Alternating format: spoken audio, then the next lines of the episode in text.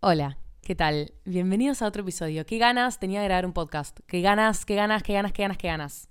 ¿Saben qué la baja igual? Ahora en Spotify se puede rankear, ponerle de una a cinco estrellas a los shows de podcasts. Malardo Spotify, mal ahí. O sea, la única puta red social que no me tenía que preocupar o tener en la cabeza, en la mente, que tiene likes, comentarios, visitas, follows, lo que sea. Opto por innovar en esa red social y al mes aparece esta puta función de ponerle estrellas. No me gusta. No me gusta. Aparte, entre paréntesis, aparece cuánta gente pone las estrellas. O sea, Spotify para mí tenía eso de no hay cifras. Las cifras las tengo solo yo. Y la cagaron. Bueno, un aplauso. Dicho eso, podés ir a ponerme cinco estrellas, ¿no? Porque la presión, it's on. La presión se siente. Nada, pero igual ya está, no le voy a dar bola a eso, claramente. Pero bueno. mm, lo voy a pasar por alto, ¿ok? Esta la dejo pasar. No sé. Bueno, qué lindo es que sea verano, no tengas que hacer absolutamente nada. No tengo ninguna puta responsabilidad, solo subir TikToks, subir cosas a Kuwait, subir historias en Instagram y lo que sea. Y spoiler, todo eso me hace feliz, entonces es como que no tengo que hacer nada. Y tener un buen libro que sea tan adictivo como una serie, como que quieras sentarte a leer el libro. No hay nada más lindo que sentir una fuerza que te lleva a leer. Y que sí, por ahí como que no te vas a comer el libro entero en una sentada, pero sabes que tenés ganas de leer y leer una buena cantidad y como que no se te acaban esas ganas. Bueno, está buenísimo. Es un sentimiento que cambio por muy pocas cosas. Estaría mintiendo si te digo que no lo cambio por nada, pero lo cambio por muy pocas cosas. el libro que estoy leyendo ahora se llama Filosofía a martillazos. Seguro lo conoces. Bastante cliché. De este pibe que se llama Darío S-Z-T-A-J-N-S-Z-R-A J de larga R, o sea, básicamente el abecedario entero en el apellido tiene este tipo. No sé cómo mierda se pronuncia, me encantaría que me digan. Darío Stan, Stansterbacher. Solo sé que empieza con S y termina con T. Yo no sé qué onda el pibe, no sé qué onda sus puntos de cancelación, sus opiniones, su postura política, ni puta idea, tipo, posta ni idea. Pero a mí me gusta cómo piensa, porque el chabón, pero deconstruye todo, no se me ocurre una metáfora. Deconstruye todo, como que me gusta mucho cómo piensa porque siempre está tirando todo abajo, siempre está dudando de lo que él mismo está diciendo. Siento que es como un filósofo contemporáneo, me da mucha gracia porque es como que da charlas, eh, hace videos en Instagram. No sé, por poco tiene TikTok el pibe, ¿me entendés lo que te estoy diciendo? Me parece genial, me parece muy gracioso, como que pienso en los filósofos que yo estudié en el colegio. Me imagino a Sócrates, ¿entendés? Sentado en la facultad de Rosario con un micrófono enfrente, con botellitas de agua al lado y tipo millennials escuchándolo. Y me da gracia. Como que me parece un flash como es que se transformó el hecho de, tipo, filosofar así abiertamente. Como antes se hacía nada, quizás en principio oralmente, después alguien pasó eso por escrito y después nos llega a nosotros traducido 20 millones de veces. Pero ahora la cosa cambió y es tipo se hace por vivos de Instagram. Me parece una locura. Como que viendo su perfil, digo, este es un filósofo de hoy en día, ¿entendés? Me da, no sé, me, me parece un flash. ¡Ay, qué calor que tengo! Te lo pido por el amor de Jesucristo, Padre. Me cago de calor. Bueno, a lo que iba. Me está encantando y el otro día encontré una frase que me encantó. Que es un tema que seguramente habré hablado alguna vez. Lo, lo discutimos entre vos y yo. Pero dice literalmente... Bueno, viene hablando, no importa. El capítulo es del amor. No, no importa. Pero él dice literalmente, nada hay en la naturaleza. Y por ello esa contingencia hace posible que todo pueda ser de otro modo. Esa potencialidad es el norte de todo proceso de deconstrucción. Mira, si no entendiste nada de lo que acabo de decir, la verdad tenés bastante razón porque lo descontextualicé. Es imposible. Ay, por eso odio sacar cosas de libros, porque boludo, no te, tipo, te tengo que meter en la, en la línea del libro. No te puedo sacar una cita de la nada y que te quedes, wow, boludo, mira lo que dijo Gandhi, ¿entendés? Como que tenés que estar leyendo todo el libro, tenés que estar en la vibra, tenés que meterte en el flash, no te puedo flashear así de la nada. Tampoco era mi intención, ¿no? Pero bueno, no importa. Yo quería trabajar a partir de esto, porque cuando yo lo leí, que claramente venía en un mambo, cuando lo leí me encantó. Lo anoté y dije, claramente de esto vamos a hablar. Rescato del nada hay en la naturaleza, todo puede ser de otro modo. Cierro el libro. Sinceramente, y siempre sinceramente, me flashea ese pensar que todo puede ser de otro modo.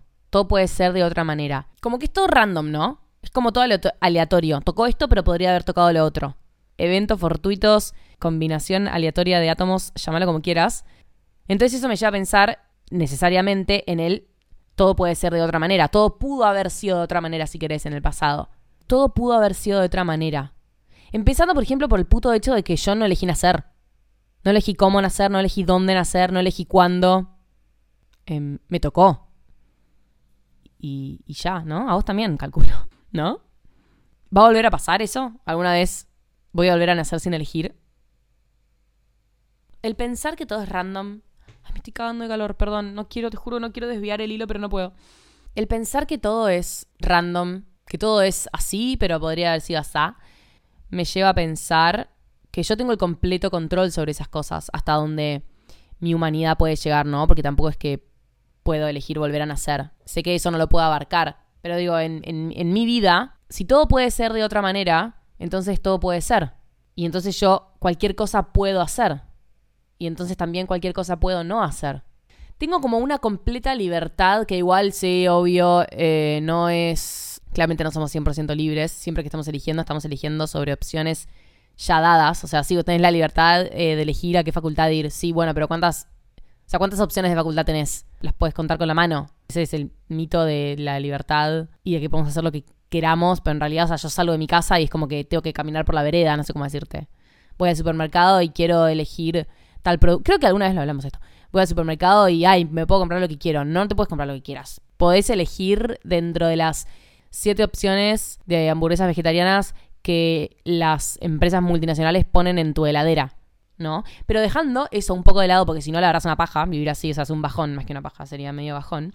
Dentro de esas opciones acotadas y esta libertad que en realidad no tenemos, como es medio ilusoria, dentro de eso yo puedo elegir qué hacer y qué no. Flashemos que dentro de las opciones que me son dadas, entonces ahí sí tengo libertad. Libertad dentro de lo dado. Hay cosas que puedo hacer y cosas que puedo no hacer entonces. Y puedo tomar la decisión que se me cante el culo.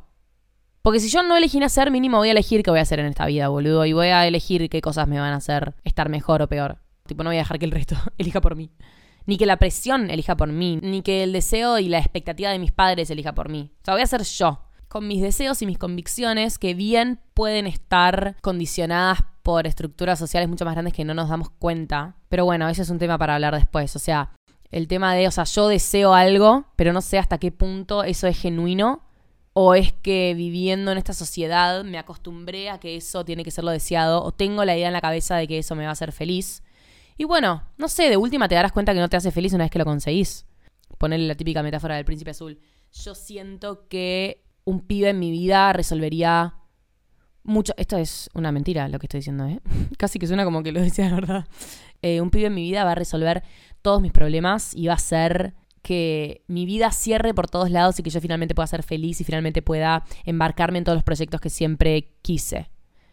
Ese es un deseo, a mi parecer, más que impuesto. Si nadie te contaba que eh, tenemos una idea en la cabeza de que el otro nos completa, de que así finalmente nuestra vida va a ser feliz, si nadie te cuenta esa, eh, es muy raro que vos salgas del vientre, del vientre de tu vieja con esa metáfora en la cabeza. Si nadie te cuenta la de después del colegio tenés que meterte inmediatamente en la facultad, no creo que vos lo deduzcas por tu cuenta. Solo si vivís en sociedad. O si nadie te cuenta la de comprándote un iPhone, una computadora, ropa en Gucci y pasajes en primera, vas a ser feliz y vas a tener una vida libre de miseria no creo que vos puedas deducirlo por tu cuenta. Y con esto de contar me refiero a vivir en una sociedad en la que el que te cuenta que comprando en Apple vas a ser 100% feliz es la propaganda, ¿no? O sea, no estoy hablando de que tu viejo te dice que compres en Apple, estoy hablando de estar recibiendo todo el tiempo información que te dice tal cosa y que entonces termina moldeando tu deseo. Hay un gran dilema hoy en día y no sé hace cuánto tiempo, la verdad te miento, porque yo la verdad vivo hace solamente 20 años el resto me lo resuelve la información que encuentro en Internet. Pero de ahí hay un gran dilema entre si lo que nosotros estamos deseando es verdadero o no. O sea, como que si podemos llegar a confiar en nuestro propio deseo. Pero bueno, o sea, eso es un dilema que podemos hablarlo con un mate o un fogón de por medio cuanto quieras, pero bueno, al final como que, que de vuelta, ese gustar, no sé si es verdaderamente tuyo, ¿entendés? Como que seguramente es un constructo y seguramente es algo que se desarrolló en la sociedad en la que vos naciste. Pero bueno, como que si no le hacemos caso a eso, no tenemos a qué hacerle caso, ¿no? Algún deseo tenemos que tener. Entonces no pasa nada. De última te vas a dar cuenta. Cuando encuentres tu príncipe azul, entre muchas comillas, te vas a dar cuenta que no te hace feliz. Y punto. Cuando te compres el celular en Apple, te vas a dar cuenta que vos seguís deprimido. No importa qué celular tengas. ¿Entendés? No pasa nada. De última te vas a dar cuenta en el momento. Como que siempre agárrate de ese salvavidas. No pasa nada, ¿no? Pero esta idea de que todo puede ser de otra manera y que vos podés moldear las cosas como vos quieras, nada, me lleva a pensar en eso, ¿no? Tipo, ¿qué paja cuando perdemos el tiempo haciendo cosas que no nos gustan, haciendo cosas por presión, haciendo cosas por miedo muchas veces? Que igual, bueno, el miedo a veces está bueno porque es como una barrera. Podríamos hacer un episodio del miedo. Ay, sí, re, ¿para qué lo anoto? M-I-E-D-O, miedo. Listo. Anotado. Me hace pensar en eso, ¿no? Como que ¿por qué nos sometemos a lo que no nos place? Tipo, ¿cuántas veces más vas a nacer y tener la posibilidad de decidir y de hacer cosas que te gusten y evitar las cosas que no te gusten? Tipo, si no lo haces en esta vida, por más cliché que suene, no sé qué mierda va a pasar después. Sea, yo que vos aprovecho, no sé cómo decirte. Tipo, yo que vos salgo de lo que no me gusta, dejo de hacer lo que no me gusta, le doy bola a lo que me gusta, a lo que me hace feliz, entre comillas. Si al final ese deseo estaba más impuesto y no es tan verdad, de última, listo, retomás por otro camino. No pasa una, tipo, no pasa nada. O sea, nadie se va a enterar y si se enteran, mm, no nos importa tampoco.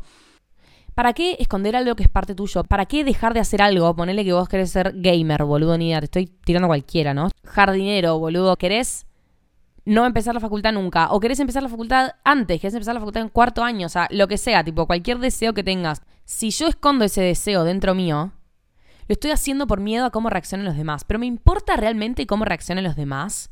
Como que para eso rodeate de gente inteligente, básicamente. tipo, si vos pensás que diciendo tal o tal otra cosa, exteriorizando tal deseo que vos tengas, tal sueño que tengas, o tal orientación sexual que tengas, pensás que hay algunos que, no sé, se lo van a tomar como que sos un loco de mierda o como que sos un enfermo, porque hay gente que piensa que la homosexualidad es una enfermedad. O van a pensar que sos un pajero porque no querés empezar la facultad, o, van a pensar que sos un adelantado que te crees lo más porque querés arrancar la facultad antes. De todos modos, como que vos querés estar cerca de esa gente, tipo, querés rodearte de esa energía, como que ahorrátela, tipo, exteriorizalo y que te sean los buenos, es una manera de decir, ¿no? Permitiéndote exteriorizar el deseo de esa manera, vas a hacer que la gente que esté en tu misma sintonía, y no metafísicamente, digo, la gente que, que te banque, básicamente, se te va a acercar mucho más fácil, boludo, porque te vas a hacer, porque te vas a deshacer de los demás, básicamente. En la manera más positiva que pueda, positiva y sana que pueda sonar lo que estoy diciendo. Como que, ¿por qué tengo miedo de exteriorizar algo que es tan genuinamente mío? ¿Por qué no lo hago? O sea, estoy cortándole las alas a algo que me puede hacer verdaderamente feliz. O sea, básicamente el miedo que tiene todo el mundo y que me hablan muchos en Instagram diciendo tipo, quiero ser, ponele youtuber o quiero ser tiktoker o quiero ser influencer y me da vergüenza por el resto. ¿Qué carajo te importa el resto, ubicás? Tipo, lo estás haciendo por vos. Por vos y solo por vos. Por nadie más. Y el que se burla, bueno, no sé, que cambie de canal, no sé cómo decirte. Tipo, no te tiene que estar viendo a vos. Nadie, nadie lo está obligando a verte. Le encanta criticarte igual, seguramente. Pero ¿qué carajo te importa? Es la gran pregunta. Voy a hacerle honor a mi episodio del silencio y voy a tratar de dejar la idea ahí para no empezar a rebuscarla, porque creo que se entendió. Gracias por ponerle cinco estrellas al podcast. Gracias a todos los que escriben, a todo el amor y el apoyo que recibo con este podcast. Es realmente increíble. Nunca pensé que iba a haber tanta gente que le guste. Pensé que íbamos a ser más una minoría, tipo cosa de pocos. Pero no lo es. O sea, me sigo sorprendiendo cuando me veo en los. en las listas. Tipo en el top 10 o el top 200, lo que sea, cualquier top que sea, ni siquiera, no, no, necesito verlo para estar feliz, pero claramente eso me da serotonina. Así que nos vemos ahora sí en el próximo episodio.